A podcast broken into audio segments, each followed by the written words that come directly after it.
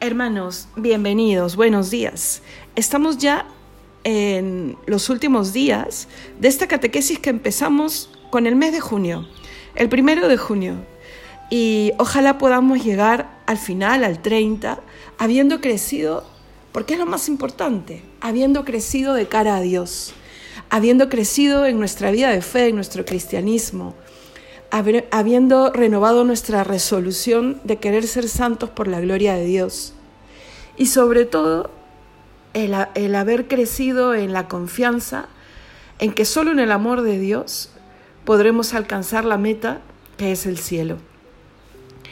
Estamos en la cuarta revelación, la última gran revelación dentro de estas cuatro principales que Santa Margarita recibe y que luego nos transmitirá como esencia, como todo lo que es ahora la devoción al corazón de Jesús.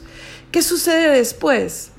Efectivamente el corazón de Jesús seguirá eh, comunicándole a su tan querida apóstola Santa Margarita hasta el final de sus días, que quedarían pocos años, porque Santa Margarita muere joven, ¿no?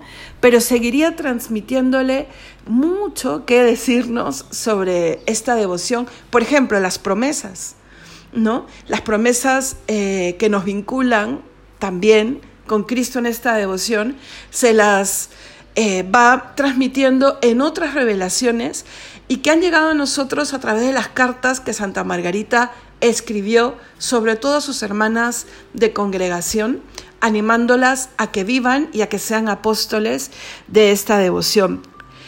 Sobre la cuarta hemos dicho ya algunas cosas, porque es la que está eh, directamente vinculada a la fiesta, a la solemnidad que hemos celebrado el último viernes. Pero sí quiero de todas maneras puntualizar alguna cosilla que dejamos ahí por decir. Esta tuvo lugar en junio de 1675, en la octava del Corpus, ¿vale?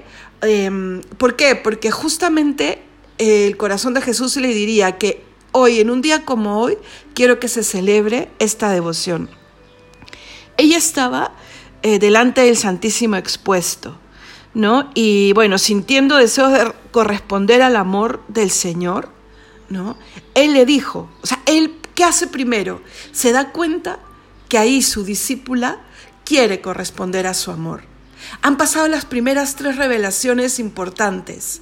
Santa Margarita eh, se ha encontrado con los tesoros de gracia, sabiduría, santidad, eh, salvación del corazón de Jesús. Santa Margarita está llena por la luz de Dios y quiere corresponderle. Y el corazón de Jesús lee ese deseo de correspondencia y por eso Él le dirá, cito, no puedes corresponderme mejor que haciendo lo que te he pedido ya tantas veces. Eh, y miren, hemos dicho desde el principio que cuando escuchemos cómo el corazón de Jesús le habla a Santa Margarita, escuchemos como que nos está hablando a nosotros. Ya nos lo ha pedido muchas veces. Y continúa. Santa Margarita escribe, entonces me descubrió su divino corazón y me dijo, He aquí este corazón que ha amado tanto a los hombres, que no ha perdonado nada hasta agotarse y consumirse para testimoniarles su amor, y en agradecimiento no recibe de la mayor parte más que ingratitudes, ya sea por sus irreverencias, por sus sacrilegios, ya por la maldad y el desprecio que tienen por Él en este sacramento de amor. Pero me duele más aún que se porten así corazones que me están consagrados. Por eso te pido que el viernes siguiente a la octava del Corpus sea dedicado una fiesta particular para honrar mi corazón. Ahí corto ya hemos escuchado lo que sigue en esta cita, ¿no? Cuando le, le dice qué cosa quiere que se viva en, el, en, el, en la solemnidad del corazón de Jesús. Lo hemos visto el jueves y viernes de la semana pasada, no lo vamos a repetir. Yo me quiero fijar en la primera parte, que no vimos ese día, no lo que acabo de citar. Primera idea, El Señor espera a que, tú estés, dispuesto, después de que te ha dicho cuánto te ama, por supuesto, porque Él toma siempre la iniciativa, pero luego respeta. Luego nos dice tu 1%, tu libertad, para que con esa libertad tú puedas decir, aquí estoy, quiero corresponderte, que es lo que le dice Santa Margarita. Dos, el Señor le dice cómo, cómo puedes corresponderme.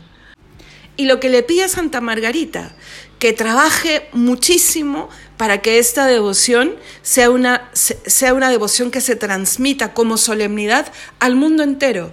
También nos lo pide a cada uno de nosotros. El mes de junio acaba, sí, pero eso no significa que acaba nuestra devoción, nuestro amor, nuestro crecer en el amor al corazón de Jesús o, o que espere hasta el próximo año. No, el corazón de Jesús en su inmensa sabiduría sabe que al hacerse una fiesta solemne anual, al celebrarse cada primer viernes, al rezar frente al corazón de Jesús cada jueves, esta devoción se expande. ¿Cómo celebraste este, este viernes la solemnidad?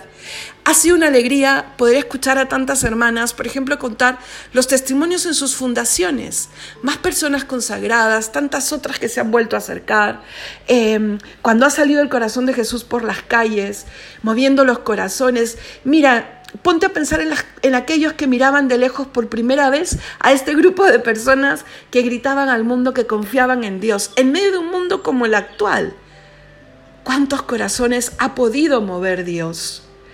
¿Y, y, qué más que no entendemos? La sabiduría de Dios es infinita.